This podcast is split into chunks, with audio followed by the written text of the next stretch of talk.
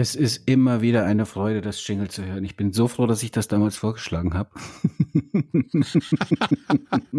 ja, stimmt. Also ich kann mich erinnern, äh, ich war zu Anfang nicht so sehr begeistert von dem ja, Jingle. Ja, stimmt. Aber du wolltest ja wieder unbedingt deinen Kopf durchsetzen und naja, gut. Gut, dass ich es einfach gemacht habe. Ja, muss man genau. noch mehr machen. Marco, hallo. Hallihallo. Wie geht's dir? Sehr gut, aber wo sind wir denn überhaupt? Du bist in einer Kemenate, sehe ich, oder was sind das für Bücher? Nee, nee, nee, aber in welcher Show sind wir denn? Ja, das kommt jetzt noch. Wir sind hier in äh, das Glücksrad. Nein, warte kurz, äh, das ist äh, Frauentausch. Nein, Moment. Fra Frauentausch. Herzlich willkommen zur Ausgabe 14 von Jung und Young. Hey, wieder verdreht. Ey. Ja. Da, da, flippen die Leute da draußen aus, weil die gar nicht klarkommen mit unseren Stimmen. Die können hab- die nicht zuordnen. Ich habe direkt mal den Skill erhöht zu Beginn dieser Sendung. ja, schön, dass wir wieder zusammengefunden haben. Ich sehe, du sitzt in irgendeiner Kemenate. Das ist dein Studio, glaube ich. Ja, Das die, äh, ich habe meinen Schreibtisch umgezogen. Also ich bin mit meinem Schreibtisch umgezogen, weil ich habe immer mit der Kamera äh, in Richtung Fensterfront irgendwie gefilmt und das sah immer scheiße aus. Und jetzt habe ich gedacht, ich muss den ganzen Schreibtisch umstellen, weil ich das ganze Zeug ja jetzt hier zu hängen habe.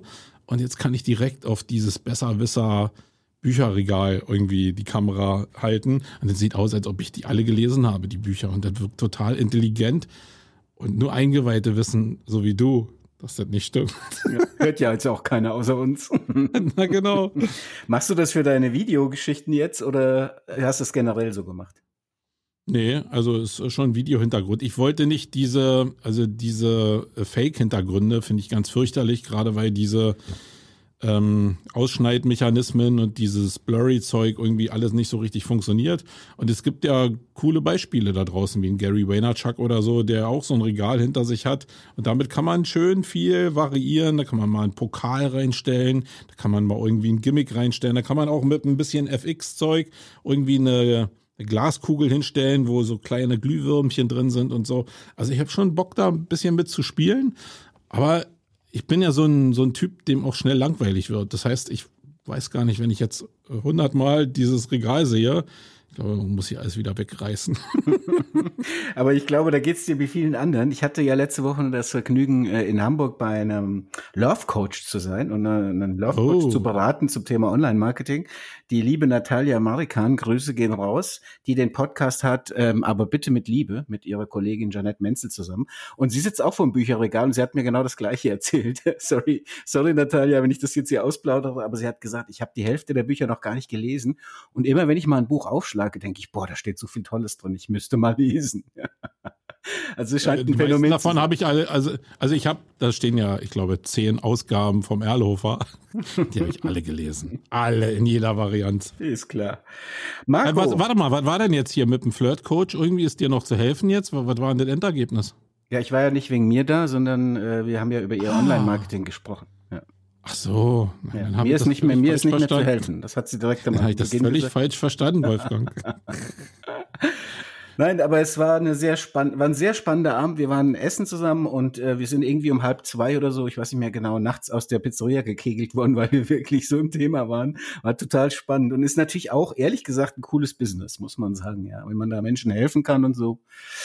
Ja, war war spannend. Sehr, sehr breit, ja. Mhm. Gut, ähm, für die Dramaturgie für heute, übrigens habe ich mir überlegt, Marco, wir, ich habe jetzt bei meinen Folgen immer gesagt, heute haben wir mal eine andere Dramaturgie als geplant und so. Ich glaube, wir sollten uns gar nicht so auf diese Dramaturgie festlegen mit Soundfiles etc., weil wir haben es mittlerweile so oft anders gemacht, dass wir einfach sagen, heute machen wir es so. Punkt. Ja, also. Ja, äh, So würde ich das ich ja gerne- gesagt. Also ich habe ja gesagt, du musst gar keinen Soundfile mitbringen, aber nun hast du wieder eins, Genau. weil das ja in deinem Skript so drin steht. Ich meine, Genau. die Leute wissen ja mittlerweile, dass du immer so einen Zehn-Punkte-Plan hast und da steht an Punkt zwei, äh, da muss ein Soundfile kommen. Heute Richtig. hast du mich ein bisschen verwirrt, weil sogar zwei Soundfiles da sind. Richtig. Ähm, das heißt, du übertreibst das noch, willst aber Individualität haben. Irgendwie bringe ich das in meinem Kopf schon zusammen. Ja, ja, das weiß ich, das kannst du. Wenn das einer kann, dann In, du. in einem Jahr. Ja, also heute sieht die Dramaturgie wie folgt aus. Ich würde gerne ähm, einen Spot von dir einspielen lassen und dann würde ich zu dem Spot gerne was sagen und den zweiten kurz anteasern, weil da muss ich was zu erklären, weil es war heute wirklich schwer, das irgendwie in den Soundfall zu packen, was ich wollte.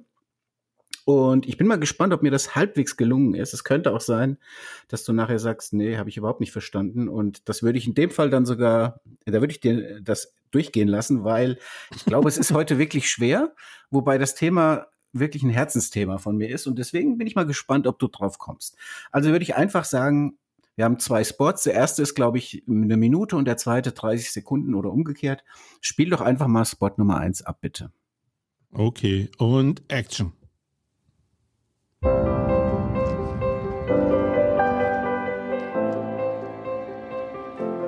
Ich glaube, jeder Sohn denkt natürlich, dass seine Mutter die beste ist. Und, und das denke ich auch.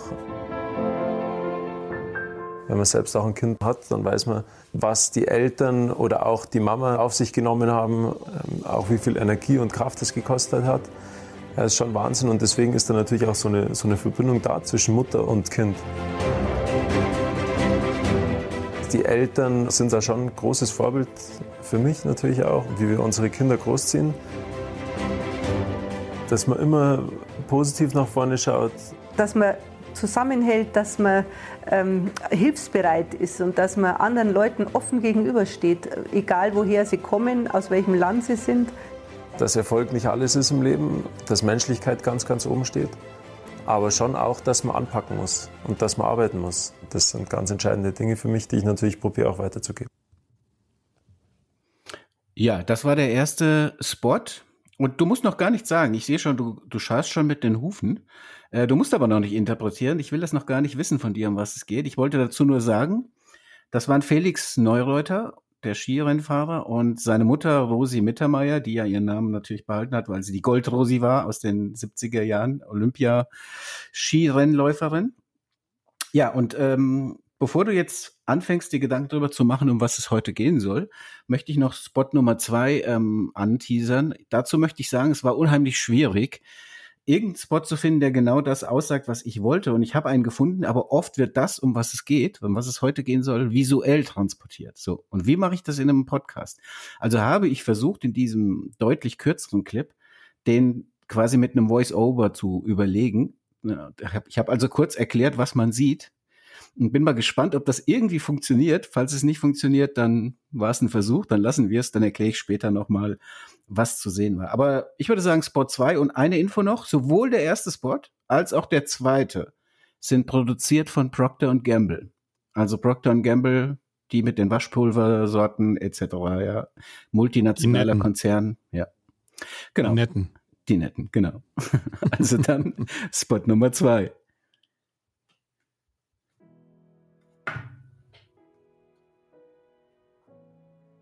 Wir sehen Kinder, die sich freuen.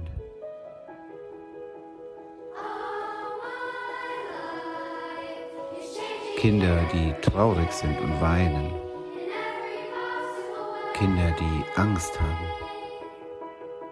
Kinder, die begeistert sind. Kinder, die sich vor Spinat ekeln. Kinder, die erstaunt sind. Wir lesen, wir werden mit acht Emotionen geboren, aber die stärkste ist die Liebe. Wir sehen Menschen, die sich umarmen und küssen. Wir lesen, lasst uns gemeinsam ein Zeichen des Guten setzen. Wir sehen Kinder, die sich umarmen, denn gemeinsam sind wir stärker. Wir lesen, mach mit und setz ein Zeichen des Guten. Wir sehen die Logos Pampers, Oral-B, Ariel. Gemeinsam stärker. Fertig. Okay, also ich habe ein bisschen äh, Probleme gehabt mit der Auspegelung. Heißt, äh, der Zaunfall war ein bisschen lauter als deine Stimme. Das heißt, in Teilen habe ich deine Erklärung nicht gehört. Ja, okay. Aber ging um acht Emotionen, wenn ich das so genau, gekriegt habe. Genau. Okay. Ja, und jetzt ist die Frage, kannst du aus den zwei Soundfiles ableiten, was heute unser Thema des Podcasts sein soll oder was ich mir überlegt habe? Hm, also ich würde jetzt mal raten, Transport von Werten in Familien. Ja, ist nicht, ist nicht so abwegig, gerade auch wegen Mittermeiers und so, aber du hast eigentlich auch schon eben wieder, wie beim letzten Mal auch schon, ich muss das ein bisschen schwieriger machen, du hast eben schon das richtige Wort gesagt. Mir geht's heute mal um, also der Übertitel ist die Rolle von Emotionen im, ich sag mal, Leben, Querstrich Marketing, Querstrich Online-Marketing. Also Emotionen ist das Überthema und eigentlich möchte ich mit dir so ein bisschen reden über meine, meine, meine Leidenschaft, mein Purpose Storytelling oder Content Marketing. Und das Ganze läuft ja hinaus auf Emotionen, indem du eben nicht mit Fakten argumentierst.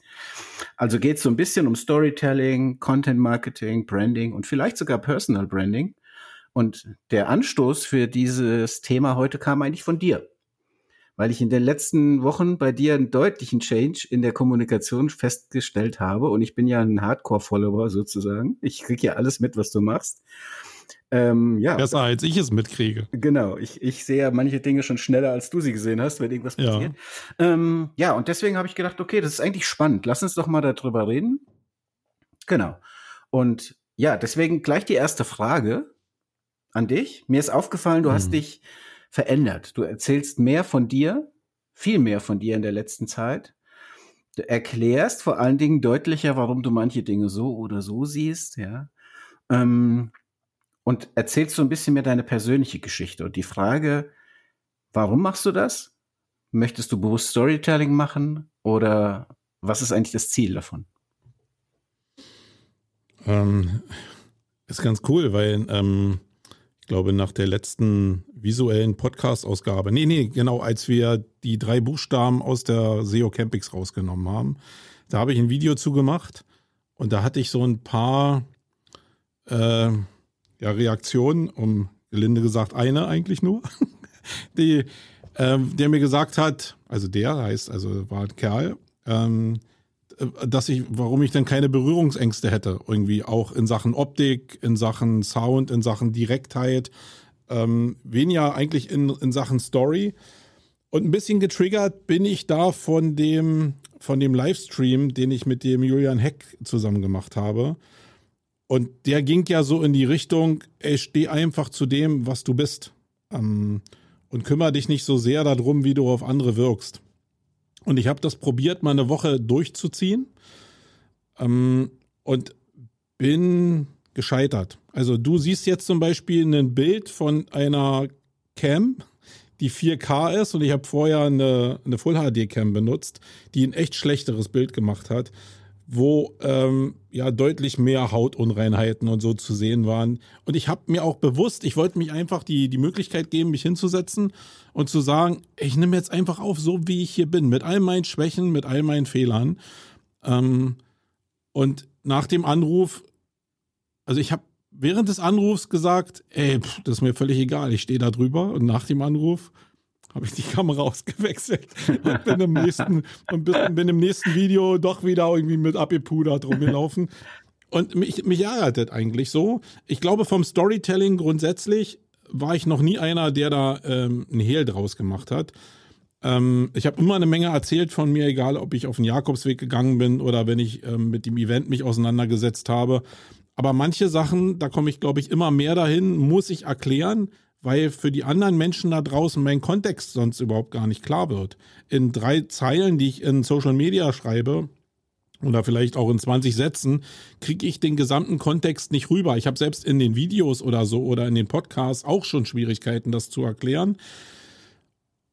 Und ja, ich, ich probiere einfach so authentisch wie möglich zu sein, indem ich so viel Kontext wie möglich gebe. Und dazu gehört eben auch vielleicht ein bisschen meine Geschichte zu erklären, vielleicht ein bisschen ja mein familiäres Umfeld zu erklären, auch meine Sozialisation zu erklären.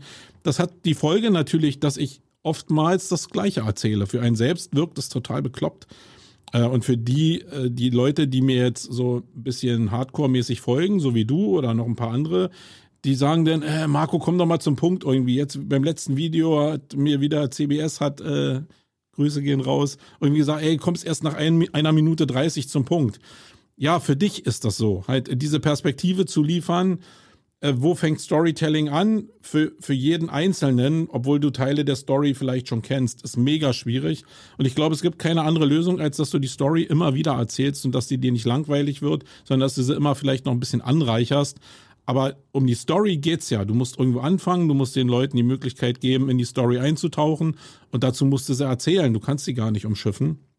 Zumindest wenn du auch neue Leute irgendwie in diesen Bereich mit reinziehen ziehen willst. Und ja, das ist so mein Ziel, ob mir das gelingt. Ich finde es ja cool als Reflexion, dass du zumindest das merkst und spürst, äh, weil man selbst, also ich habe früher das eigentlich ähnlich gemacht. Aber die Frequenz ist jetzt vielleicht anders, auch die Tiefe anders, weil ich einfach mehr Zeit habe. Mhm. Wenn ich kurz vor der Campings bin oder wenn ich viel Stress hier äh, in der Agentur habe oder im Studio, ich will es gar nicht mehr Agentur nennen, ähm, dann ist natürlich die, die Möglichkeit der Frequenz äh, viel, viel geringer. Also mhm. dann kann ich gar nicht so, so viel senden oder mir Gedanken darüber machen. Dann haue ich einfach nur irgendwas raus. Also bevor wir vielleicht noch mal ein bisschen detaillierter auf Storytelling eingehen, auf diese Marketingmethode, ähm, die ja im Übrigen besteht aus Story und Telling, also Geschichten erzählen. Das heißt, du musst sie erzählen, wenn du möchtest, dass sie funktionieren.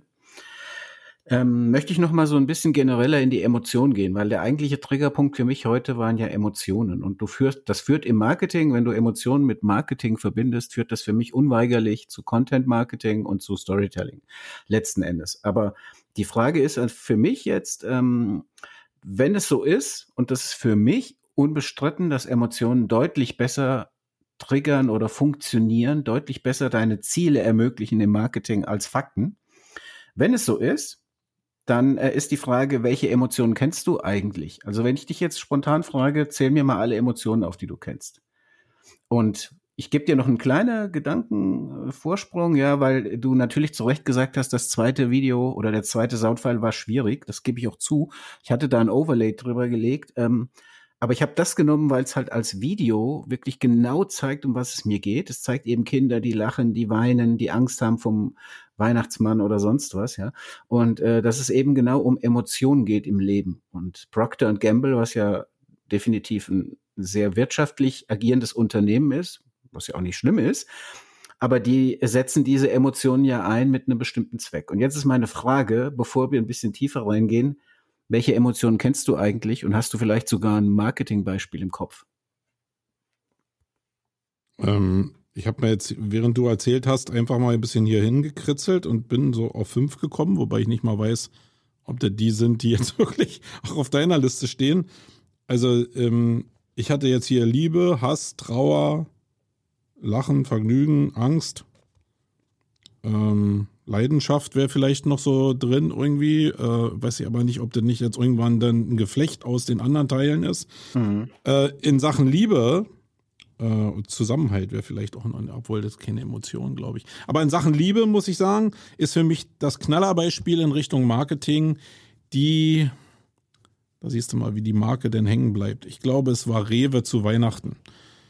Das Ding, wo der Großvater eine Annonce setzt und sagt, er ist gestorben, nur äh, Edeka. Edeka, siehst du mal. Da siehst du mal, dass da sitze ich ganz oft mit meiner Frau zusammen. Die sagt, ja, kann ich mich an die Geschichte erinnern, aber die Marke, pff, weiß ich nicht. Coole Geschichte, aber die Marke ist Schall und Rauch.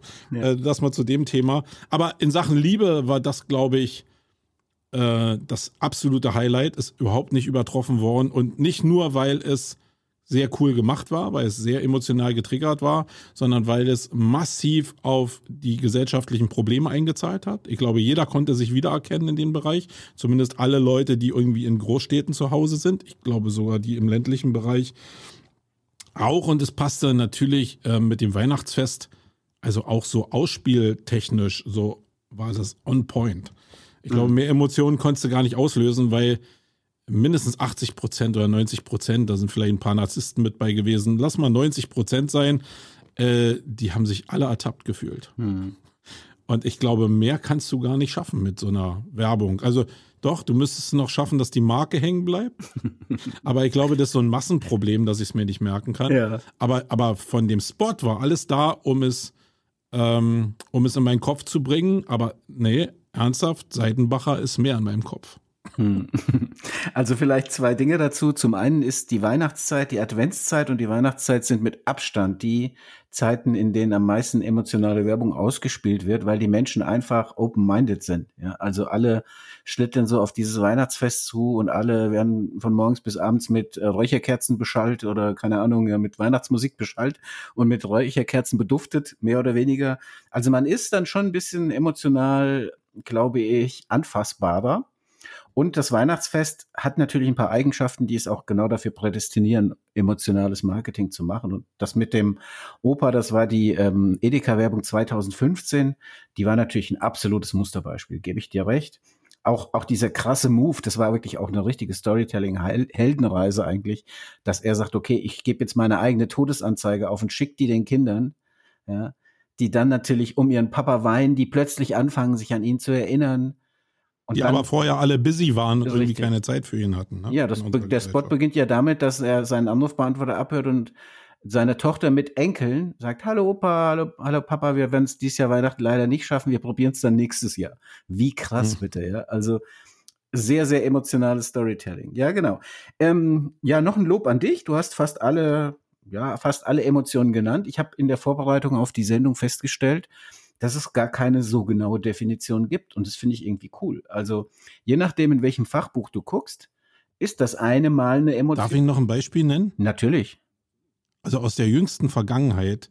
Äh, kennst du diese Vodafone-Werbung mit dem Papa, wir brauchen mal Hilfe? Ja, genau. Und dann zum Schluss, Opa, kannst du mal kommen? Ja, auch also sehr gut göttlich. gemacht. Vielleicht irgendwie was für Väter. Also natürlich spricht es die Herzen von Vätern an. Ja. Äh, die müssten den Spot auf jeden Fall nochmal für Mütter machen und für Omas und Opas machen. Aber wie, also auch mega genial. Also wirklich toll. Auch ein wirklich gutes Beispiel dafür, Werte zu transportieren. Denn du merkst ja, über diese gesamte Zeit, die der Vater in Anspruch genommen wird, von ganz junger Teenie quasi bis zu Opa, ist immer Vodafone an seiner Seite. Ja? Und das ist ja eigentlich ja, die genau. Message. Und die kommt rüber, ohne dass es gesagt wird. Also das finde ich auch ganz toll.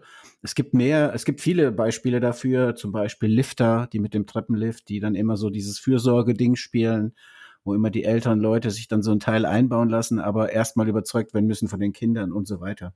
Aber wenn ich jetzt mal auf die ähm, Werte an sich gucke oder die Emotionen, die Definition von Emotionen im Marketing, dann gibt es keine genaue Definition. Zumindest habe ich keine gefunden. Also welche Emotionen man genau wie triggern könnte zum Beispiel. Und deswegen habe ich einfach äh, gedacht, okay, ich schreibe mir mal alle auf und die, die ich aufgeschrieben habe, die hast du eigentlich fast alle genannt. Also insofern. Aber mir fehlten noch drei. Drei von acht?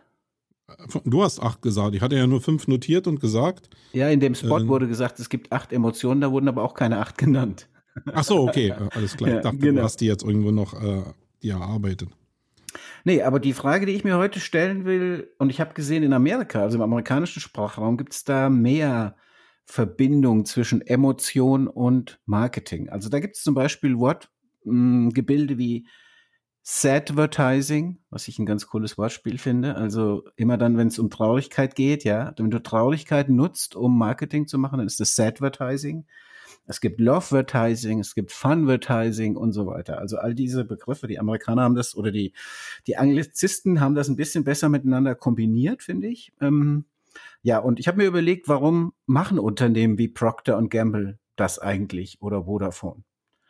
Und dann bin ich natürlich sehr, sehr schnell bei Storytelling und bei dem Effekt, den ich mit Storytelling habe, dass ich nämlich über Emotionen eine Relevanz im Gehirn des Empfängers herstellen kann. Denn du siehst ja, du hast dir ja das gemerkt, den Spot von Vodafone. Wie viele andere Spots hast du in der Zeit vergessen? Und das liegt einfach daran, dass dein Gehirn sagt, okay, das ist eine relevante Story, das ist eine Geschichte und wir sind getriggert. Wir Menschen sind konditioniert, dass Geschichten für uns wichtig sind. Das ist so ein Steinzeitding, kommt noch von ganz früher, denn die, die am Lagerfeuer am besten aufgepasst haben, wenn einer erzählt hat, wie er vom Säbelzahntiger geflüchtet ist, die haben meistens überlebt. Und deswegen hat sich das ausgeprägt, dass Geschichten für uns super wichtig sind. Und ich sage in meinem Vortrag, äh, vor 45.000 Jahren ungefähr hat die menschliche Entwicklung begonnen. Das weiß man nicht so ganz genau, aber ich glaube, das ist so ein wissenschaftlicher Usus. Und seit ungefähr 44.793 Jahren äh, und 83 Jahren äh, hat das funktioniert mit dem Geschichtenerzählen. Und dann kam erst kam der Homo erectus am Anfang, ja, und dann kam der Homo PowerPoint. Und der hat irgendwann vor 17 Jahren entdeckt, oder vor 23, ist ja auch egal, dass wenn ich viel, möglichst viele Fakten auf eine PowerPoint-Folie packe, dass ich ja dann irgendwie auch ganz tolles Marketing machen kann. Und klar ist aber, dass Emotionen viel, viel besser funktionieren. Und deswegen ist die Frage, die ich mir stelle. Ja, ist das so? Würde ich mal einfach in, würde ich einfach mal in Zweifel stellen. Nee, also sagen wir mal so, die Emotion konkurriert ja sehr stark zu den Aufmerksamkeitsspannen, die wir zur Verfügung haben. Das heißt, mhm. auf Emotionen, für Emotionen brauche ich ein bisschen Zeit. Ich muss mir diesen Spot angucken. Ich muss mir vielleicht, ich muss in der Lage sein, mir so viel Zeit zu geben, dass ich die Story mit der Heldenreise, egal wie die aussieht, über eine gewisse Timeline mir anhören kann, mir ansehen kann. Und in der heutigen Gesellschaft haben wir ja eigentlich, was, was wir nicht haben, ist Zeit. Das heißt, sind denn diese Hebel, ich bin völlig bei dir, dass das cool ist, wenn ich denn das schaffe. Aber kann ich, habe ich überhaupt noch die Möglichkeit, diese Story zu erzählen oder sagen die Leute nicht nach zehn Sekunden, Nee, der kommt nicht zum Punkt. Äh, mir doch egal, wie die Story ist. Der sagt nicht meine zehn Punkte Pläne, wie ich erfolgreich werde. Bumm, switch weiter. Hm. Also ist das wenn, nicht das Problem, was wir haben eigentlich? Wenn Leute nach zehn Sekunden sagen, der kommt nicht zum Punkt, dann werden sie auch mit Faktenmarketing nicht bespielt. Aber ich verstehe deinen Punkt an der Stelle. Und das ist häufig ein Kritikpunkt an Storytelling oder eine Frage, eigentlich gar kein Kritikpunkt, sondern eine Frage zum Storytelling. Ist das nicht das ganz große Rad mit der Heldenreise und der langen Geschichte und so weiter und so fort? Und der Punkt ist, um Emotionen beim Empfänger zu wecken, um eine Relevanz im Gehirn zu erzeugen, musst du nicht das große Rad machen. Das kannst du mit ganz, ganz wenigen Worten. Ich habe bei TikTok so eine Challenge gemacht, oder was heißt eine Challenge? Ich habe einfach gesagt, ich kann Stories erzählen mit ganz wenigen Worten. Und dann wurde ich gefragt, wie viele Worte brauchst du? Und dann habe ich gesagt, okay, meine erste Challenge sechs Worte. Ja. Und dann habe ich eine erzählt. Und dann war die Frage, geht's noch kürzer? Und da habe ich ein Beispiel übernommen, ich glaube, von Veit Etzold der gesagt hat, ich, ich, ich mache das jetzt mal mit dir, ja. Ich sag dir jetzt, ich erzähle dir jetzt eine Geschichte in vier Worten. Und Gerne. die Frage ist, entsteht in deinem Kopf in irgendeiner Form, wenn du open-minded bist jetzt und nicht von vornherein sagst, mhm. Äh, das kannst du nicht, sondern du bist jetzt einfach mal open-minded, hörst zu mhm. und ich mhm. garantiere dir, in deinem Kopf entsteht eine Story. Oh Gott. Ja, okay. Achtung. Wolfgang in der Badewanne. In der nee, leg ja. los. ja. ja, dann hast du ja das Problem schon gelöst. Jetzt, ja. Nein, ähm, ich muss so ganz kurz überlegen. Wie die vier Wörter waren. Ja, genau, ich weiß es wieder. Ja. Und zwar heißt die Story, Eheringe zu verkaufen, ungebraucht. So, und es kann mir keiner erzählen, dass er nicht automatisch in irgendeiner Form ein Bild hat von Eheleuten, von Scheidung, von Trennung, von whatever. Ja. Also es gibt. Ja, das schon, aber welche, aber welche Relevanz hat das jetzt? Na gut, es hat jetzt keine direkte Marketingrelevanz, sondern die Frage war ja, brauche ich eine große Story? Nee, nee, also äh, mir geht es auch gar nicht um die Marketingrelevanz. Ja. Sind diese, also, dass wir uns jetzt hier treffen und du mir diese vier Wörter sagen kannst, basiert ja darauf, dass wir uns beide kennen. Ja. Wenn du jetzt den Satz anfangen würdest, nur irgendwo im Internet und sagen würdest, hey, ich will eine Geschichte in vier Wörtern erzählen, liebe Leute und so, und, und irgendwie nach einer Minute kommen dann die vier Wörter, dann hättest du mich vielleicht schon nach zehn Sekunden verloren, weil ich irgendwie denke, pff, was interessiert mich denn diese Geschichte mit vier Wörtern? Vielleicht die Faszination, kann man eine Geschichte mhm. erzählen in vier Wörtern? Ja. Mhm. Der bedarf aber auch immer jemand, der neugierig ist. Mhm. Und also nicht neugierig, so sozial getriggert, so FOMO-mäßig, sondern weil ich wirklich Interesse an irgendwas habe. Und also ich würde gerne, ich würde eine Menge dafür geben, dass ich dir glauben könnte, dass das die Zukunft ist. Ich glaube aber, dass Storytelling bei aller Liebe ein Hülsenkrepierer sein wird für die, also wie die Gesellschaft sich aktuell entwickelt. Hm. Nee, glaube ich die Marketinglandschaft. Glaube ich gar nicht. Und ähm, also natürlich ist es so, dass wenn ich jetzt, also wie du es eben gesagt hast, es geht ja generell erstmal nur darum, das Prinzip zu erklären. Und das Prinzip ist ja, dass unser Gehirn am Tag, die Wissenschaft sagt, etwa 10.000 Nachrichten, 10.000 Informationen sortieren muss, weil sie einfach mhm. da sind. Da kannst du gar nichts gegen machen. Ja, so. Und ähm, das Problem ist, dass 96 Prozent, und da streitet sich die Wissenschaft zwischen 93 und 96 Prozent, egal, ja, 90 Prozent plus X werden vom Gehirn aussortiert als irrelevant. Die nimmst du nur unterbewusst wahr. Und was ist die Aufgabe des Marketings? Die Aufgabe des Marketings ist, im Bewusstsein zu bleiben. Wer hat das geschafft? Vodafone hat das geschafft zum Beispiel. Ja, bei dir. Kannst du irgendeinen Spot von der Telekom zitieren oder weißt du was von Klarmobil oder irgendeinem anderen Anbieter, der draußen ist?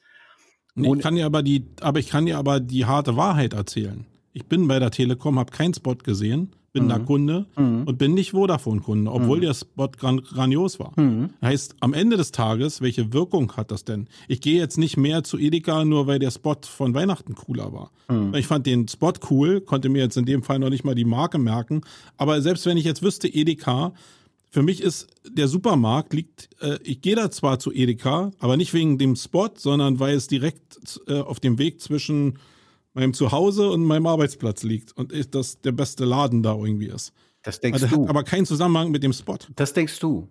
Ja, natürlich, also, ist nee, Brandbuilding, natürlich ist Brandbuilding eine Sache von Markenpenetration. Und natürlich hat Vodafone damit bei dir im Kopf einen Schalter umgelegt.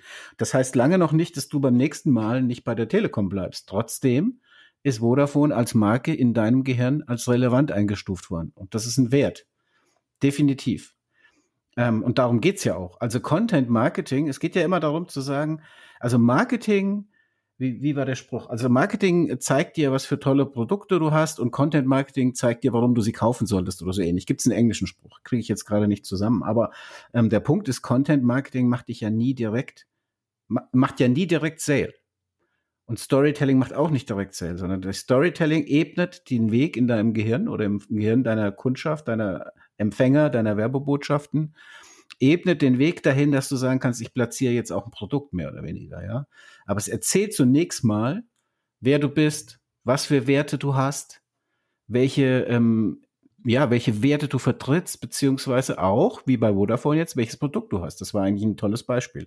Weil natürlich diese Konnektivität der Familie, diese ständige Erreichbarkeit, dieses, wenn Papa gebraucht wird, wird er angerufen. Das sind ja alles die Werte und die sind alle bei dir in deinem Gehirn angekommen.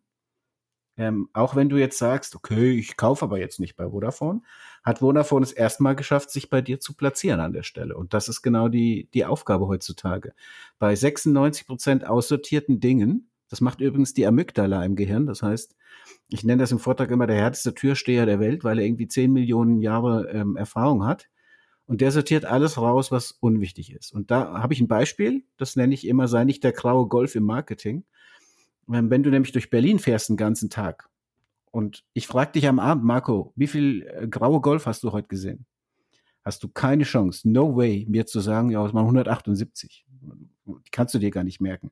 Du hast sie aber wahrgenommen, weil hättest du, hättest du sie nicht gesehen oder wahrgenommen, wärst du ja gegen sie gefahren oder hättest einen Unfall gebaut. Also du hast sie zwar registriert, hast auch entsprechend gehandelt, ähm, Vorfahrt gewährt etc., aber du hast sie nicht als relevant eingestuft im Gehirn. Und das passiert in unserem, in unserer rechten Gehirnhälfte, da wo der ganze Müll landet sozusagen, alles was aussortiert wird. Und links, ähm, da wird die, die, werden die Dinge platziert oder reingelassen von der Amygdala, die ähm, relevant sind. Und die Geschichte von Vodafone, die wurde in deinem Gehirn als relevant eingestuft, sonst hättest du dich nicht dran erinnert eben.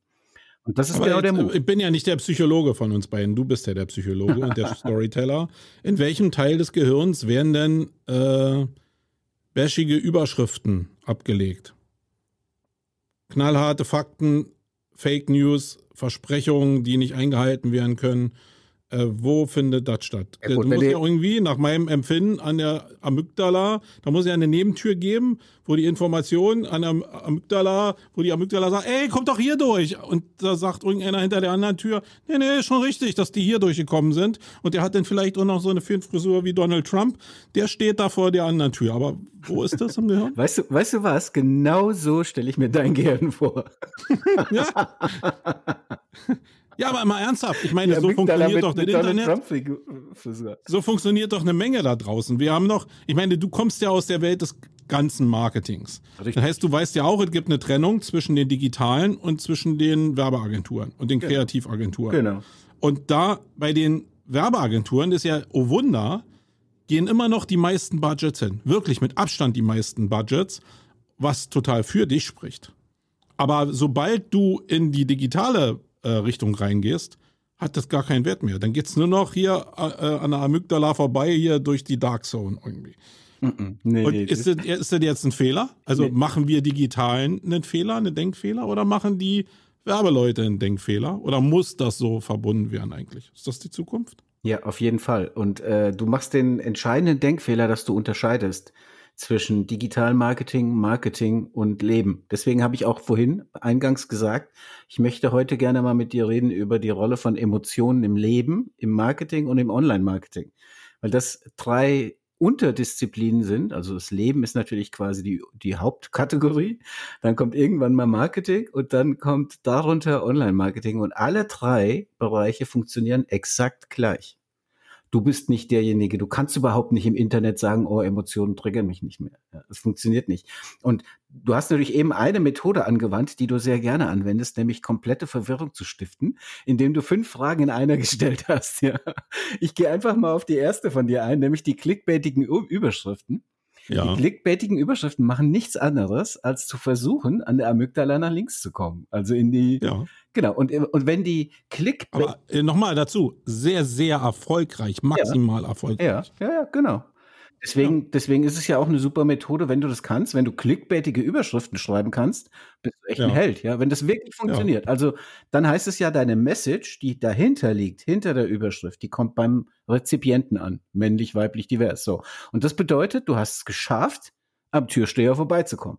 Und genau dafür machst du ja klickstarke Überschriften. Es ist völlig irrelevant, ob die, ob du eine super Headline in, in der FAZ hast oder ob du eine super Headline in der Tagesschau hast ja, oder einen, guten Audio-Teaser im Radio oder eine super clickbaitige Ads äh, sozusagen.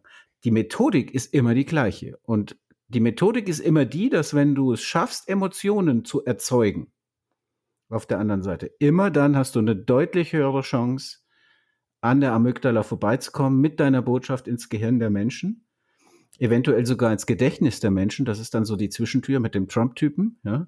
Ähm, wenn du das schaffst, dann hast du dein Ziel. Mehr kannst du nicht erreichen. Und du hast es vermischt mit der Frage, ja, aber wenn ich dann ja Content Marketing mache und lande dann im Endeffekt sowieso wieder bei der Telekom. Content Marketing, nochmal, der und Grüße an den Olaf Kopp, der erklärt das immer super gut. Sehr, sehr theoretisch und sehr Kenne ich gar nicht. Den Olaf, oh, wie heißt der? Olaf Kopp? Kopp, ja. Aufgesang in Hannover. Ich, das sind Leute, das sind Spezialisten, das sind auch so Psychologen wie ich. Mit denen hast du nicht so viel gehört. zu tun. Nee. Aber es ist tatsächlich so, er erklärt auch Content Marketing immer sehr, sehr gut. Und äh, letzten Endes, ich erkläre dir noch mal ein Beispiel, geht es ja im Content Marketing darum, zum Beispiel zu sagen, wenn du angeln willst, dann musst du das tun und das tun. Es gibt die Fische und die Fische und die Zeiten und diese Methoden und das und das und das. Und übrigens, wir haben auch geile Angeln. Das ist Content Marketing. Das Content Marketing ist alles das, was vorher passiert. Und in diesem Storytelling, wie, wie angelst du einen Zander? Wie angelst du einen Barsch? Was ist die beste Zeit zum Forellenangeln? Bla, bla, bla. Wann leicht der Zander oder was weiß ich, ja? Bin kein Angler, aber in diesem Storytelling Schaffst du es, Emotionen, schaffst du es, Emotionen zu wecken mit damit? Und wenn du das schaffst, hast du auch eine Möglichkeit, dein Produkt und deine Dienstleistung zu platzieren. Also. Aber eins verstehe ich immer nicht. Bei der ganzen Argumentation, ich kenne dich ja ein paar Minuten, wenn du deine Vorträge machst, bringst du keine kleinen Beispiele, sondern du bringst Leute, die zwischen zwei rückwärts fahrenden LKWs einen Spagat machen, äh, wo, wo jeder Euro weiß, dass die, dass die Produktionskosten äh, extrem hoch liegen und auch die Multiplikationskosten ähm, äh, ähm, im aktiven viralen Marketing extremst hoch sind. Ähm, um jetzt, jetzt tritt diese Clickbait, die Überschrift, die wir ja im Internet so haben, gegen das an, was du mit Storytelling äh, verbindest. Und wir beide wissen, dass an dem äh, Van Damme zwischen den LKWs bestimmt sechs Nullen mehr dran sind als an der einen kleinen Clickbait-Überschrift. Das heißt, äh, für viele Menschen ist das ja gar nicht erreichbar. Klar, für Konzerne kann jetzt auch ankommen, ey, super Story, die beim Super Bowl abgelaufen ist. Hat aber noch nichts mit mir zu tun. Heißt, welchen Weg gehe ich denn? Miete ich mir zwei LKWs oder hole ich mir jetzt einen Texter, der mir eine Clickbait-Überschrift macht? Also das ist ich, die Frage. Ja, also ich will dir noch mal kurz erklären, du verwechselst zwei Dinge. Die Clickbait-Überschrift ist nicht quasi die opposite, the opposite of Storytelling, sondern es ist, spricht überhaupt nichts dagegen, eine klickstarke Überschrift zu machen und dann danach das Storytelling. Ja? Also sozusagen, du, du holst die Leute über eine, eine gute Überschrift. Die muss ja nicht clickbaitig, hört, immer, es hört sich immer so negativ an. Einfach nur eine, eine, eine Überschrift oder eine Headline, die Leute wirklich abholt. Wo die Leute ja, oder provoziert. Ich will noch mal dazu sagen, die Ausgabe, die wir gemacht haben, wo ich den Post geschrieben habe zu, dass wir uns beide gestritten haben. Jetzt mittlerweile ist das Ding ja verbraucht irgendwie, weil die Leute gerafft haben, dass wir uns nicht streiten. Ja. Aber in dem Moment hat es super geklappt. Ja. Und da ist doch die Scheiße. Ich brauche keine zwei LKWs. Ich brauche einfach nur die, eine Geschichte an Provokation. Und selbst wenn ich die hinterher wieder auflöse und sage, nee, eigentlich haben wir uns doch lieb und wir suchen uns dann die nächste Geschichte aus mit vier Wörtern, äh, dann kann man das doch mit ganz kleinem Besteck machen. Und dann muss man nicht, dann sind wir, wir beide sind doch die Story. Und äh, was denn das für eine Heldenreise irgendwie? Ja, okay, ich bin der Gute, dann kommst du als Böser und, äh, und am Ende werde ich siegen. Ähm, das ja, ist eine das ist geile Story, ja, grundsätzlich, aber. Ach, das ist schon manchmal schwierig mit dir, okay. Nee, na, nee, ich will jetzt nochmal da, ich muss dich da einfach festnageln. Du bringst die großen Stories. Ja, der Bei Punkt deinen ist, Vorträgen. Ja, der Punkt ist doch der, ich kann ja in der, in der ich kann ja in einem Vortrag, bei dem 400 Leute sitzen oder so, ich weiß nicht, welchen du jetzt genau meinst, aber ist auch egal. Ich weiß ja, welche Beispiele du meinst und du hast ja völlig recht. Du holst natürlich plakative Beispiele raus, weil du ja innerhalb von 30 Minuten die Leute zuballerst mit der gesamten Theorie und musst ihnen Beispiele zeigen, die auch im Kopf bleiben, die auch hängen bleiben, die einfach auch beeindruckend sind. Ja, aber ich muss jetzt sagen, wir kannten ja jetzt den Podcast gar nicht. Und du hast mich mit, den, mit der Geschichte in vier Wörtern mehr beeindruckt, als Jean-Claude Van Damme das mit zwei fahrenden, rückwärts fahrenden LKWs hingekriegt hat. Ja, aber das ist also doch genau der Erwartungshaltung. Das ist doch der beste Proof. Ja, aber warum bringst du den denn nicht in deinen Vorträgen? Warum, mach ich, mach warum machst ja. du denn mit dem weißen Hasen denn? Nein, nein, nein, das stimmt ja nicht. Also du, da sieht man, dass du nicht richtig aufpasst. Denn ich sage zum Beispiel oft auch in, ich habe mehrere Beispiele.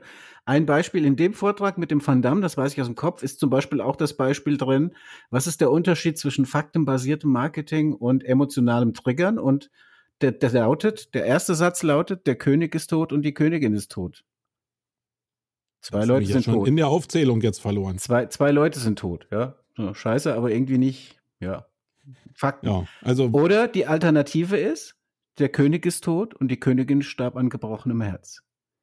Das ist ein Beispiel, das ich zeige. Und dann hörst du immer im Auditorium, oh, zack, Emotion. Ganz wenig Menschen, es, es funktioniert nicht immer bei allen, aber ganz wenig Menschen haben bei dem ersten Beispiel, der König ist tot und die Königin ist tot, emotional irgendeinen Ausschlag. Ganz wenig Menschen haben bei dem zweiten Beispiel, der König ist tot und die Königin starb an gebrochenem Herzen, emotional keinen Ausschlag. Also, das ist genau der Unterschied. Du, du hast entweder einfach Fakten, die du mitteilst, oder du hast eben versuchst, in irgendeiner Form Emotionen mit ins Spiel zu kommen, zu bringen. Und wenn du zum Beispiel sagst, Eheringe ungebraucht zu verkaufen, ist automatisch in deinem Gehirn läuft ein Film ab. Also deswegen, das ist ja genau das kleine Besteck und das ist nicht Van Damme, der rückwärts bei Volvo auf dem LKW steht. Und ich hätte 100 Euro gewettet, dass du das Beispiel bringst, weil ich noch genau weiß. Ich, ich weiß noch genau. Ich habe das, glaube ich, auf der. Weil ich nicht gesehen habe, dass sie eigentlich, dass sie eigentlich rückwärts fahren. Ich habe, ich glaube, das war ja der, das war ja im Prinzip die Message, dass die ein hochpräzises, rückwärts lenkendes automatisches System haben, ja, und dass die rückwärts genau. fahren. Und jeder hat nur gedacht, seine Kohortes. Und ich, und ich weiß noch genau, ich kann mich noch erinnern, das war glaube ich, bei der Contentix, als ich den Vortrag gemacht habe. Und ich mhm. weiß genau, wie du nach dem Vortrag direkt zu mir gekommen bist. Ich bin von der Bühne runter, du bist zu mir gekommen, hast gesagt, das war ein Fake. der Ding ist gefaked. 100, 100 pro, 100. Witzig. So, aber pass mal auf, ich will mal einfach jetzt, jetzt ist Emotion, ich glaube, das ist ja wie ein Stück Kernseife. Wir kriegen dieses Thema Storytelling, glaube ich, nicht so in den Sack. Also probiere ich mal, mhm. weil ich mich gerade damit beschäftige, einfach mal so einen Ablauf zu nehmen, weil ich für mich ist schon wichtig, ab welchem Punkt plane ich denn mit Emotionen? Ich, ich sag dir einfach mal jetzt so einen Schlag aus dem Leben. Ich bin gerade dabei, einen Online-Kurs zu planen, äh, zu strukturieren und irgendwann dann aufzunehmen und baue gerade die Inhalte dafür. Da bin ich in einem Strukturprozess drin. Ja, also mhm. Inhaltsverzeichnis, die ersten Inhalte, die ich habe. Und da habe ich jetzt schon noch eine Menge zu tun. Jetzt könnte ich ja anfangen, mir schon in der Phase Gedanken über Storytelling zu machen. Auf jeden Fall. Jetzt, nach meinem Dafürhalten, wäre aber der falsche Weg, und da kannst du mir jetzt dann gerne einen anderen Weg zeigen, sondern ich will erstmal zu Ende machen und dann gucken, wie ich Sachen erstmal komprimieren kann, weil das ein Schlüsselmoment neben Story ist, glaube ich, Komprimierung äh, und auf den Punkt kommen von Informationen extrem wichtig. Und dann probiere ich aus Teilen oder aus dem Gesamten eine Story zu bauen. Weil jetzt kann ich die Story eigentlich noch gar nicht absehen. Mhm. Wäre wär das eine Herangehensweise, die du so auch genauso benutzen würdest? Oder würdest du gleich mit der Story anfangen und dich dann an der Story mit den Themen langhangeln? Naja, du musst natürlich, wenn ich dich jetzt richtig verstanden habe, um Storytelling zu machen, musst du natürlich das Produkt und die gesamte Strecke kennen. Also wenn du dein Produkt noch nicht richtig definiert hast, dann wird es schwierig. Aber ich würde gar nicht sagen entweder oder, sondern ich würde sagen sowohl als auch. Also auch während du dir Gedanken über die Inhalte, die Struktur etc. von deinem Online-Masterclass-Ding oder was du da machst, äh, während du schon drüber nachdenkst, solltest du dir ein paar Fragen stellen. Und das ist eigentlich ganz cool, weil das ist der nächste Punkt auf meinem Skript.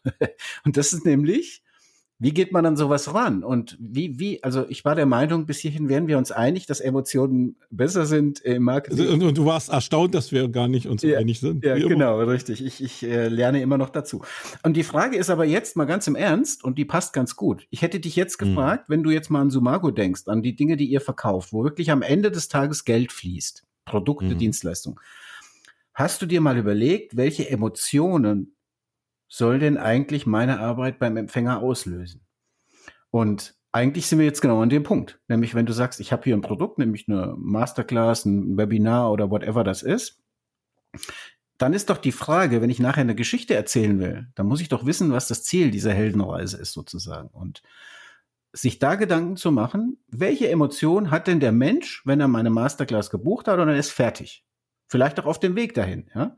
Denn, und die Frage von dir ist, ist klug, wenn ich mir mal den AIDA-Funnel anschaue, und den, auf den verweise ich ja gerne und häufig, also Attention, Interest, Desire, Action, ja. Mhm. Und ich überlege, wo spielt, an welcher Stelle spielt da Emotion eine Rolle? Ist es eigentlich überall? Ich kann durch Emotionen Aufmerksamkeit erwecken, ich kann durch Emotionen auch Interesse hebeln, ja. Also Aufmerksamkeit wäre im Prinzip die klickstarke Bait, clickbaitige Überschrift. Jetzt mal, um es auf das Beispiel von vorhin zurückzubrechen. Ähm, Interest, also echtes Interesse, kriege ich dann über eine Story hin, die ich erzähle. Vielleicht nur Schnipsel von Stories, aber interessante Geschichten über mich oder mein Produkt. Ein Desire, ein echten, sozusagen ein echtes Produkt verlangen, eben auch viel einfacher, wenn Emotionen im Spiel sind. Und auch die Aktion gelingt besser, wenn derjenige weiß, welches, wenn, wenn der Kunde an der Stelle nicht nur weiß, okay, dann habe ich ein Zertifikat, sondern ich hab, bin dann glücklicher, ich bin zufriedener, ich bin kompetenter und strahl vielleicht von innen mehr, weil ich jetzt dann diese Masterclass abgeschlossen habe. Also in dem Moment, wo ich schaffe, ihm eine Emotion ins Gehirn zu pflanzen, habe ich eine bessere Absatzchance auf dem gesamten AIDA-Funnel. Da bin ich total überzeugt von. So. Mhm. Und deswegen, Aber jetzt äh, lass uns mal wieder nochmal harte Fakten. Also jetzt mhm. ist nun ihr vielleicht die Luxusposition, dass ich das alles in einer Person mache und ich ja ein bisschen zumindest eine Ahnung von Storytelling habe. Und selbst ich würde jetzt sagen, nee, ich mache erstmal die Grundstruktur, mache dann Verdichtung und dann Storytelling mit dem AIDA-Modell. Ja. Der, der normale Ablauf in einer Agentur ist doch aber ein ganz anderer. Nämlich, dass irgendein Kunde kommt, irgendein White Paper oder irgendein Medium beauftragt, wo du eine Story draus bauen könntest auch. Und derjenige, der jetzt meinetwegen den Text schreibt, also jetzt nehmen wir mal davon aus, du gibst den Auftrag weiter und du bist jetzt nicht du, weil das verfälscht ja immer die Situation. Du gibst den jetzt an, entweder an deine Agentur, an einen Texter weiter oder noch härter gesprochen an irgendeinen externen Texter.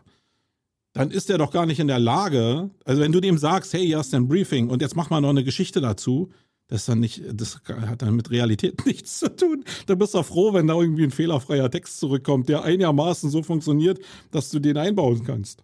Also das ist jetzt wieder ähm, so, dass du zu weit vom Kernthema weg bist. Was du jetzt gerade beschreibst, ist einfach ein Briefing-Problem. Und gebe ich dir komplett recht. Also nee, nee, das, nee, das hat einfach mal, ich will einfach auf die Rationalität von Arbeitsaufträgen zukommen. Und wann man das Thema Emotionalität platziert.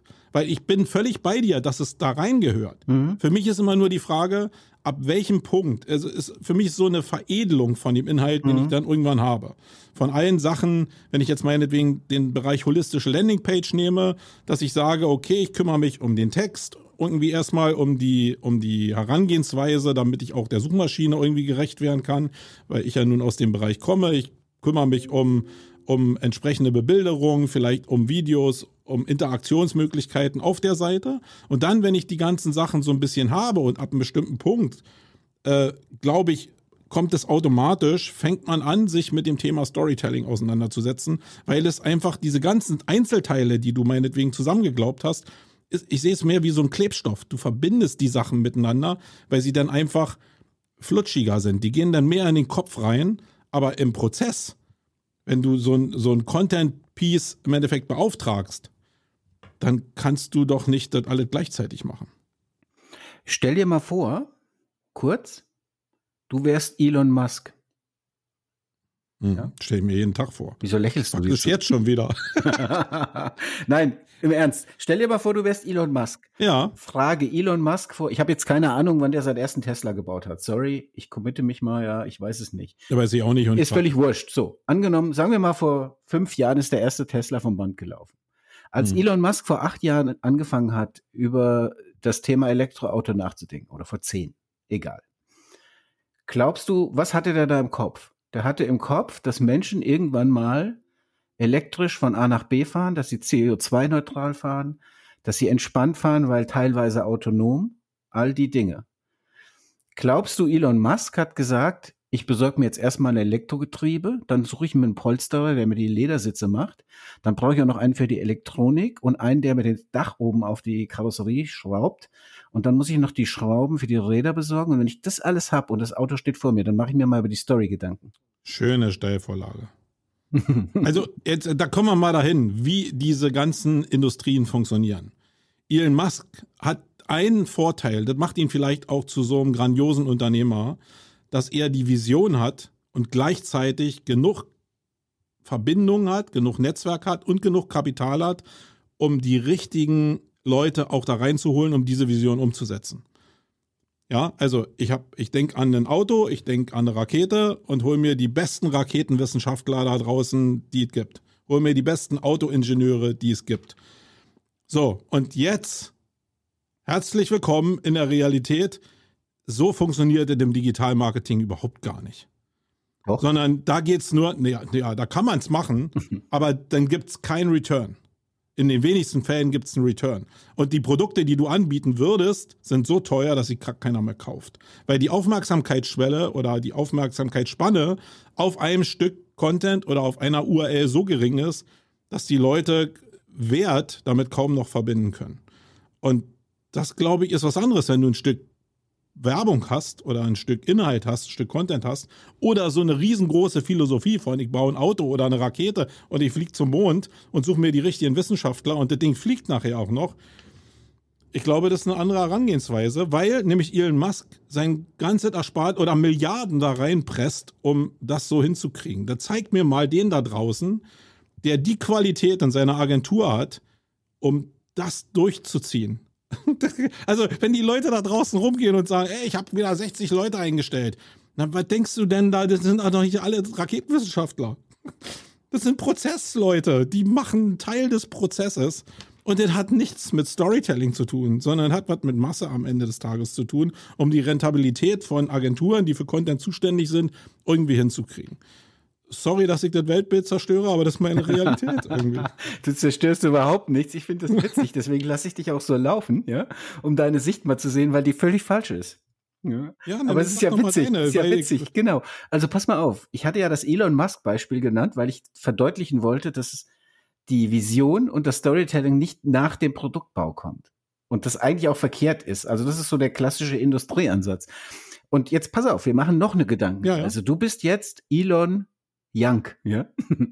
Du baust keine Elektroautos, sondern Elon Young baut eine Masterclass. Ich habe jetzt gar keine Ahnung, was du machst. Das SEO oder ist ja auch ja, egal. Ich auch ist, mir, ist mir auch egal.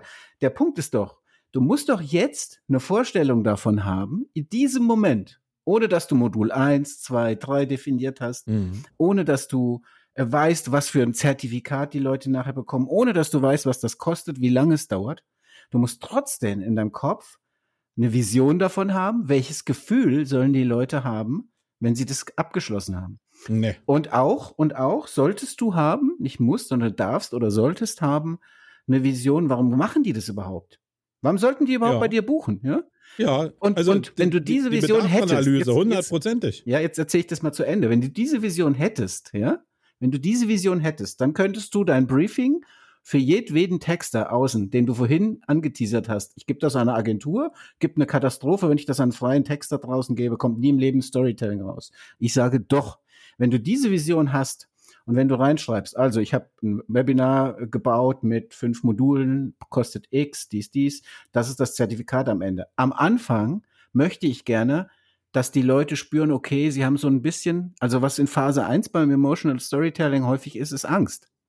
Ist einfach so. So ein bisschen Fear of Missing Out oder Angst, ja. Einfach zu sagen, okay, äh, quasi Das Leben entwickelt sich weiter, Online-Marketing entwickelt sich weiter und wenn du dich nicht mitentwickelst, dann hast du echt ein Problem und mit diesem Webinar hast du vielleicht die Chance, dein Wissen auf den absolut aktuellsten Stand zu bekriegen. Ich, ich texte jetzt mal ins Unreine, ja, live sozusagen hier. Aber der Punkt ist, in dem Moment holst du ein bisschen die Ängste der Menschen ab. Ich werde abgehängt, ich bin nicht mehr auf dem neuesten Stand, etc. Phase 1. Und am Ende deines Briefings muss eben drinstehen, und ich möchte, dass die Menschen verstehen mit diesem Text, dass wenn sie da rausgehen, dass sie das können, das können, das können, dass sie einfach glücklicher und erfolgreicher sind. Und genau darum geht's. Eben nicht zu sagen, du hast dann 17 Stunden Webinar gesehen und du hast ein Zertifikat DIN A4 4C ausgedruckt. Das sind die Fakten, ja. Aber was du beschreiben, was der Texter beschreiben soll, ist das Gefühl, das die Menschen haben. Und das kannst du sehr gut briefen. Das kannst du sehr, sehr gut briefen. Und das funktioniert im kleinsten wie im größten. Das funktioniert bei Elon Musk genauso wie bei Elon Young. Hm. Naja, äh, denn in meiner Welt halt irgendwie nicht. Ja, ja also, ähm, weil ich, ich, ich, sehe ja das Level. Also ich kenne ein paar richtig gute Leute da draußen. Du gehörst sicherlich dazu. Aber äh, wenn ich dir, also du probierst schon eine Menge für mich möglich zu machen, aber deine Zeit ist auch begrenzt. Und du bist ja nicht ohne Grund der Chef von der Agentur. Und so ist es bei vielen anderen Sachen auch. Die ganzen guten Leute sind entweder sehr, sehr teuer oder sind überhaupt gar nicht äh, nutzbar, weil sie gar keine Zeit haben. Und es gibt nicht so viele gute Leute. Das ist wie, also es gibt eine Menge, die nachher Masse machen, aber die sind nicht gut. Die sind wirklich nicht gut. Und äh, guck mal, was wir schon manchmal für Schwierigkeiten haben. Mein Mindset von der Campix, dass ich das auf dich übertragen kann. Und wir sind schon in der Diskussion dabei. Das sehe ich als sehr bereichernd an. Aber das zeigt doch, dass es so viel Wissen über das Produkt oder über den, der jetzt meinetwegen so einen Kurs macht, meinetwegen, so viel Kontext und Wissen geben muss über den Autor, dass der Texter das auch faktisch nicht leisten kann. Weil das Storytelling, was ich mache und was jeder Influencer da draußen macht, der irgendwie einen Kurs anbietet, der reitet seine eigene Story ab. Hundertprozentig und probiert daraus die Story abzuleiten und die Emotionen abzuleiten, weil er es ja geschafft hat und du noch nicht. Du sitzt halt zu Hause in deinem Kämmerlein und willst noch reich werden und willst noch einen Kredit aufnehmen, um dann den Kurs bezahlen zu können. Kemenate bitte. Kemenate, genau. Ja, wir werden, also wir kommen wieder nicht zusammen, aber es ist ja schön für die Hörer, dass wir verschiedene Perspektiven haben. Ich sehe es komplett anders. Ich sehe es komplett so, dass das Storytelling ist eine Methode. Das ist auch keine Raketenwissenschaft, um bei deinen Beispielen mal zu bleiben, ja. Ähm, Storytelling ist eine Methode und es gibt verschiedene Storytelling-Methoden mit vier Bestandteilen, mit bis zu zwölf Bestandteilen, je nachdem, wie tief du einsteigen willst. Aber wenn du es einmal verstanden hast, den Schalter rumzulegen, weg vom Faktenmarketing hin zum Storytelling, hin zum Content-Marketing, dann hast du das einmal für dich drin und dann ist es überhaupt kein Problem mehr, jemand zu briefen und eine gute Geschichte zu erzählen. Und die Leute fragen dann häufig, ja, aber Instagram, LinkedIn, Zeitungsanzeigen, Audioschaltung. Wie soll ich denn das alles als Story? Ja, wie soll das denn gehen? Und dann versuche ich immer in Bildern zu arbeiten und sage denen immer, stell dir einfach dein Unternehmen, jetzt ja Sumago oder die Campix, stell das als Buch vor. Und dann überleg dir doch mal bitte, was ist denn dein Mission Statement? Was ist dein was wäre der Titel deines Buchs? Was steht auf deinem Buch vorne drauf? Ja? Wenn du magst und brauchst noch einen Subtitel, dann kannst du auch noch hinten in den Buchrücken dir überlegen. Aber der Punkt ist doch, jeder Post, den du machst, jedes Statement, das du gibst, sogar wenn du als offizieller Unternehmensvertreter einen Kommentar abgibst oder so, ist immer eine, ein Content Piece, eine Seite von deinem Buch. Und du musst dir aus meiner Sicht zwingend Gedanken machen über den Titel und über deine Geschichte in dem Buch. So, und ich will es noch mal ein bisschen konkreter machen, weil du das auch gerne machst. Ja, deswegen lass ich dich da jetzt nicht los, sondern ich frage dich noch mal. Okay, du machst ein, du hast gesagt, was machst du? wir sind schon bei 58 Minuten. Jetzt müssen wir aber langsam mal Gas geben. Du machst eine Masterclass oder was wird das? Ja, wird irgendwie ein Online-Kurs werden, ja, zu einem bestimmten Thema. So ein Online-Kurs zum bestimmten Thema. Wo ich denke, Thema. dass es da ein, äh, eine Nachfrage für gibt. Okay, und was glaubst du denn, was für eine Emotion löst das bei den Leuten aus, die fertig sind? Ich hoffe, also mein, mein Ziel ist, ähm, nee, wenn ich das Ziel jetzt definiere, sagst du ja, hä, siehst du, hast du ja schon Gedanken darüber gemacht. Siehst du, läuft nämlich parallel. Ja, läuft aber nur bei mir parallel. Also ich nehme das jetzt einfach mal vorne weg, weil ich genau weiß, dass du da endest. Äh, und äh, für, für die eigenen Sachen geht das super. Ein Olaf Kopp kann super, also kenne ich ja gar nicht, also diesen, diesen Typ, den du da vorhin beschrieben hast, der kann für sich selbst die coolsten Dinger schreiben. Aber glaube ich, dass er das für, für Kunden genauso gut kann? Nee, glaube ich nicht. Und das ist kein Vorwurf, sondern da gibt es einen ganz harten Cut. Und der hindert uns an, an, an, an diesem ganzen Zeug. Ich, geb dir, ich bin ja völlig bei dir, dass das die Idealvorstellung ist. Aber es ist in, der, in meiner Praxis findet das nur bei mir statt. Hm. Aber nicht, wenn man das transportieren muss und dann einfach ein bisschen größer wird und ich jetzt meinetwegen so einen Denkauftrag jetzt schon an den nächsten abgebe. Hm. Also und wenn das, das so wäre. nur in deiner Agentur so sein, dass du nur Typen hast, die total synaptisch bei dir angedockt sind und es keine Übertragungshindernisse gibt von Informationen und von na komm, schieß zurück. Also wenn das Nein, die so Leute wäre, können ja nicht sehen, dass er die ganze Zeit hier am, schon rumnestelt hier an seinem Mikrofon, weil er mir schon gleich an die Kehle springt. Nein, ich wollte nur sagen, wenn das so wäre, wie du es beschreibst, gäbe es keinen vernünftigen, keinen einzigen vernünftig guten Roman, kein einziges Buch, keinen tollen Film. Oder glaubst du, J.K. Rowling war in Hogwarts? ich glaube nicht. Nein, aber nee, nee aber hör, hör doch mal zu. Die haben doch, hör doch mal zu, ist so schön geil belehrend. Auch wieder eine Emotion ausgelöst. Ja, Ärger. Die sitzt da, so wie Precht in seiner Kemenate und schreibt ein Jahr ein Buch oder zwei Jahre. Die hat volle Identifikation mit diesem Thema. Das ist sie faktisch. Das ist ein Ausgebot ihres Kopfes. Ist aber doch völlig anders, als wenn sie jetzt zu einem dritten Typen von Textbroker oder von irgendeiner anderen Textagentur, der vorher was erzählt hat von äh, Emotionen, hingeht und sagt, ey, schreib doch dieselbe Geschichte, die ich im Kopf habe, schreib die doch einfach mal und der muss ein Bestseller werden und will Milliardärin werden. Also die Geschichte mit ihm mal lesen, im Unterschied zu dem, was, äh, was jetzt hier die, die Britin da irgendwie rausgehauen hat. Das funktioniert doch so gar nicht. Und wenn ich jetzt meinen Kurs plane und ich mich dann ein halbes Jahr mit beschäftige, dann bin ich, dann bin ich der Kurs dann weiß ich genau, was ich da mache. Aber ich hätte jetzt die Bruchteile nicht jetzt dir geben können und sagen können, ja, mach du mal den Kurs, da wäre nur Scheiße bei rausgekommen. nee, der wäre schon auch ganz gut geworden. Ja, passt schon. Nee, aber du, also ich hoffe, du weißt, was ich meine damit. Ja, Dass es einfach einen ganz harten Break gibt zwischen der Emotion, die wir beide meinen, und der Realität. Die, da gibt es einen harten Break. Ja, du siehst den Workflow nicht, aber den gibt es. Und den gibt es auch ganz gut. Also zwei Sachen dazu. Ich, weil du zu Recht auf die Zeit verweist, aber ich habe noch eine Sache gemacht, die wollte ich eigentlich ein bisschen länger aus. Aber jetzt haben die, warte mal, warte mal kurz. Jetzt haben die Leute gehört, es gibt einen Workflow. Hm. Ja, du bist ja ein Biest. Wir reden hier über eine Stunde und jetzt sagst du den Leuten, es gibt doch mal einen Workflow. Ja, aber den behalte ich. Ja, ja, aber wo, wo ist der? Wo, wie konnten denn, also ich auch. Wie komme ich denn jetzt an deinen scheiß Workflow da? Ja, du musst also vor allen Dingen musst du dir mal Gedanken machen, welche, welche, Emotionen du auslösen möchtest. Geh mal auf die URL und dann trag deine E-Mail-Adresse da ein und dann kriegst du den Workflow. Mal auf Fiverr und Sword One Storytelling. Funktioniert das schon. Nein, jetzt lass uns noch mal einen Moment ernst bleiben. Ich habe nämlich etwas ja, vorbereitet.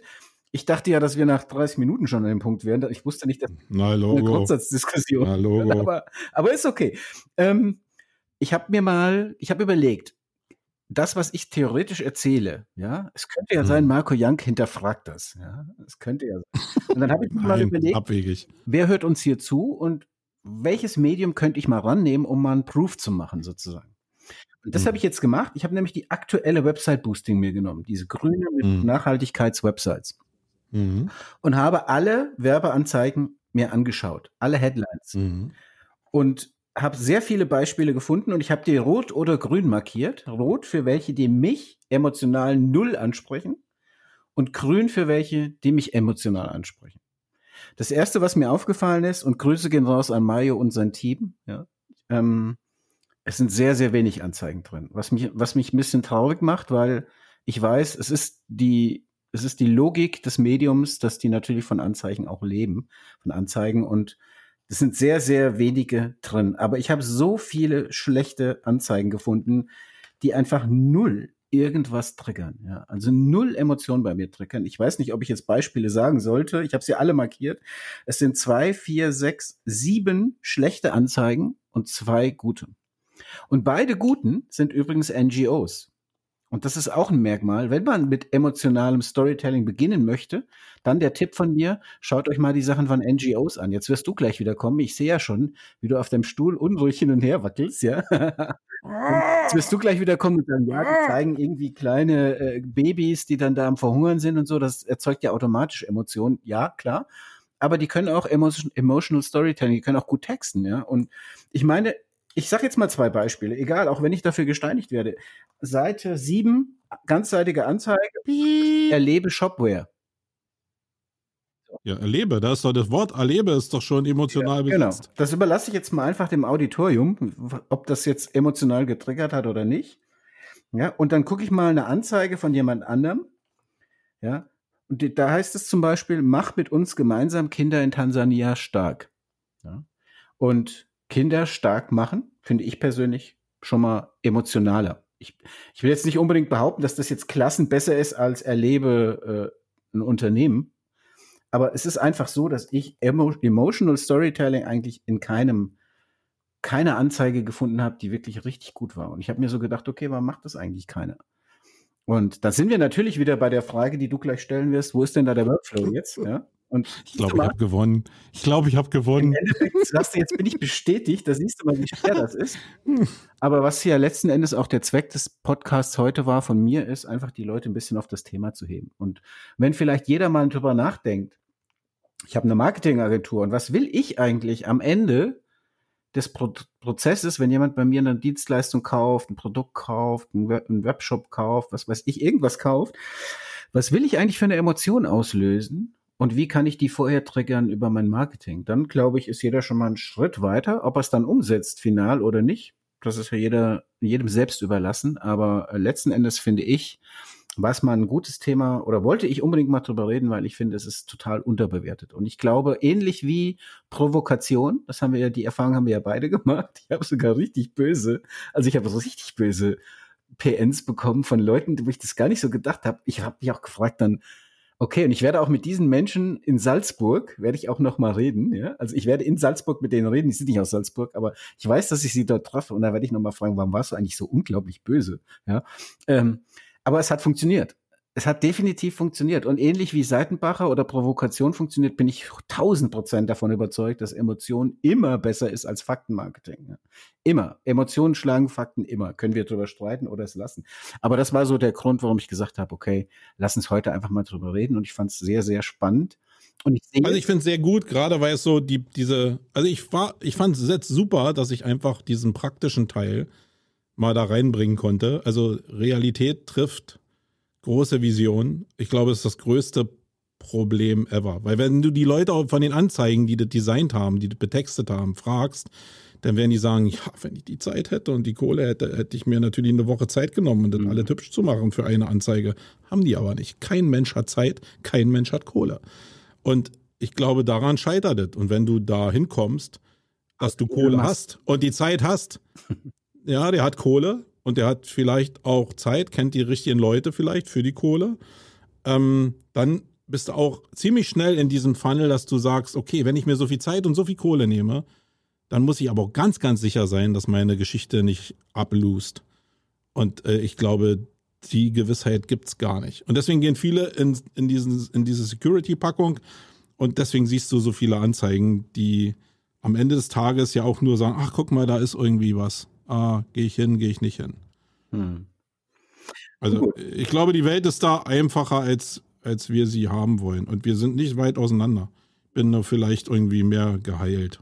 Also du siehst halt den Workflow vom Emotional Storytelling noch nicht, den muss ich dir irgendwann nochmal erklären. Und Genau, die müssen wir den Leuten auch erzählen, ja. weil du ja wirklich so ein mieser Antrigger-Typ bist. Ja. Das hier zu sagen und jetzt alle hier alleine lässt irgendwie. Dass ich, mit, dass ich so einen Co-Host hier überhaupt habe, der ja. sich auf so eine niedrige Stufe stellt, finde ich erbärmlich. Ich dachte, ich wäre hier der Co-Horst. der Co-Horst. okay, Marco. Eine schöne Folge für mich, ne? für dich vielleicht nicht, egal, müssen wir jetzt durch. was ist dein Takeaway für heute? Hast du was mitgebracht?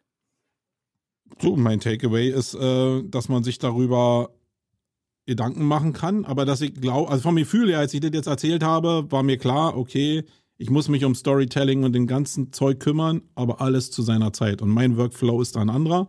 Mhm. Ähm, aber muss noch nicht jeder denselben Workflow haben. Ich bin sowieso nicht der Meinung, dass es da einen Zehn-Punkte-Plan gibt, äh, der für jeden Einzelnen jetzt persönlich funktioniert. Genau. Es geht ja auch immer um Individualität. Das gehört auch mal dazu. Auch zum Storytelling. Ich habe auch ähm, mit Workflow oder mit Takeaway, sorry, meinte ich natürlich auch, hab irgendeine Empfehlung, haben wir ja gesagt, wir machen irgendwas. Und ich habe heute, passend zum Thema, habe ich ein Buch rausgesucht. Ich habe natürlich jede Menge Literatur zum Thema Storytelling. Und das ist übrigens auch das Buch, in dem ausführlich erklärt wird, warum der Van Damme-Spot so gut ist. Ja. Warum der wirklich tolles Storytelling ist. Das ist das Buch von Miriam Rupp und das heißt Storytelling für Unternehmen. Und das ist im Prinzip eigentlich auch ein äh, quasi ein Buch, das du dir mal zu Gemüte führen kannst, weil da natürlich genau erklärt wird, wie Unternehmen und warum Unternehmen Storytelling machen sollten. Und ich finde das Buch prima. Ich glaube, dass die letzte Version ist schon von 2016 oder 2018, die letzte Ausgabe. Aber ähm, ich finde es trotzdem super, super stark. Und im Storytelling ist ja vieles basic. Also da, das ist ja nicht so dem Wandel unterworfen die Methodik des Storytellings. Deswegen meine Empfehlung heute von Miriam Rupp. Storytelling für Unternehmen ist ähm, erschienen in, im erschienen im MITP Verlag. Jetzt habe ich es. So. Okay, ich habe auch bin gleich nochmal losgerannt hier, weil ich ja nicht vorbereitet war auf diese Empfehlung. Aber ich habe natürlich äh, drüben auf dem Tisch zwei Empfehlungen gehabt. Und äh, ich reite jetzt die Nummer einfach ab, weil ich gerade in dem Thema drin bin. Äh, ich habe zwei Bücher, die ich empfehlen muss. Nämlich einmal Skalieren mit System von, ich kenne ihn gar nicht, Andreas Baulich. Das nicht, und auf glaube ich, der Schwager vom Olaf Kopp, oder? Oh, der muss aufpassen. Das hast du gesagt jetzt. Heißt, alle Anwälte immer direkt jetzt an Wolfgang. Ja, das war äh, und das zweite, und das zweite ist Preisstrategien für Agenturen. Auch von Andreas Baulich. Und ich, ich feiere das einfach, weil die einfach nur, ich habe das überhaupt noch nicht gelesen. Ich glaube, da ist auch eine Menge gutes Zeug drin. Aber alleine, dass die ein Gespür dafür haben, dass das Geschäftsmodell von Agenturen scheiße ist, aber die so viel Geld verdienen, dass man die noch schröpfen kann, weil die einfach eine Not haben. Herzlichen Glückwunsch für die Bücher und für die Erkenntnis, dass das ein Strom ist, wo gerade jetzt Nemo äh, im Kapitalstrom mit lang schwimmt. Also kostet 6,95, ist ja ein Werbebuch. Wenn ihr Glück habt, kriegt er das auch irgendwann von ganz alleine zugeschickt. Ich habe die Dinger jetzt hier bestellt, habe 14 Euro investiert und äh, stürze mich da rein. Und äh, ich glaube, da habe ich schon sehr, sehr viel mehr äh, Geld für weniger bezahlt. So, das Wenn wir ja mal eine der nächsten Folgen, kannst du ja mal erzählen, was du da gelernt hast aus den Büchern. Ja, genau. Wenn ich irgendwann die, die Zeit Leute, habe, zwischen dem ganzen Storytelling, was ich machen muss, ja, ja, äh, ja, die Zeit finde, dieses Buch zu lesen, dann können wir das gerne machen. Ja, das können wir mal machen. okay, ja, in diesem Sinne. Ja, war's das. Und ich, äh, ich fade mich jetzt hier aus. Also wir, wir wünschen natürlich den ganzen Zuhörern auch eine tolle Zeit. Genau. Und wir hören uns in 14 Tagen wieder, Ich verabschiede mich jetzt in den Süden, setze mich dem nächsten Flieger und bin erstmal weg. Und ja, wie jetzt? In 14 Tagen bin ich pünktlich wieder da, wenn es. Ja, dann meine ich doch wohl. Was ist denn das jetzt für eine Aussage gewesen? Du verwirrst die Leute schon wieder. Unsicherheit. Okay. Tschüssikowski, meine Lieben. Ciao.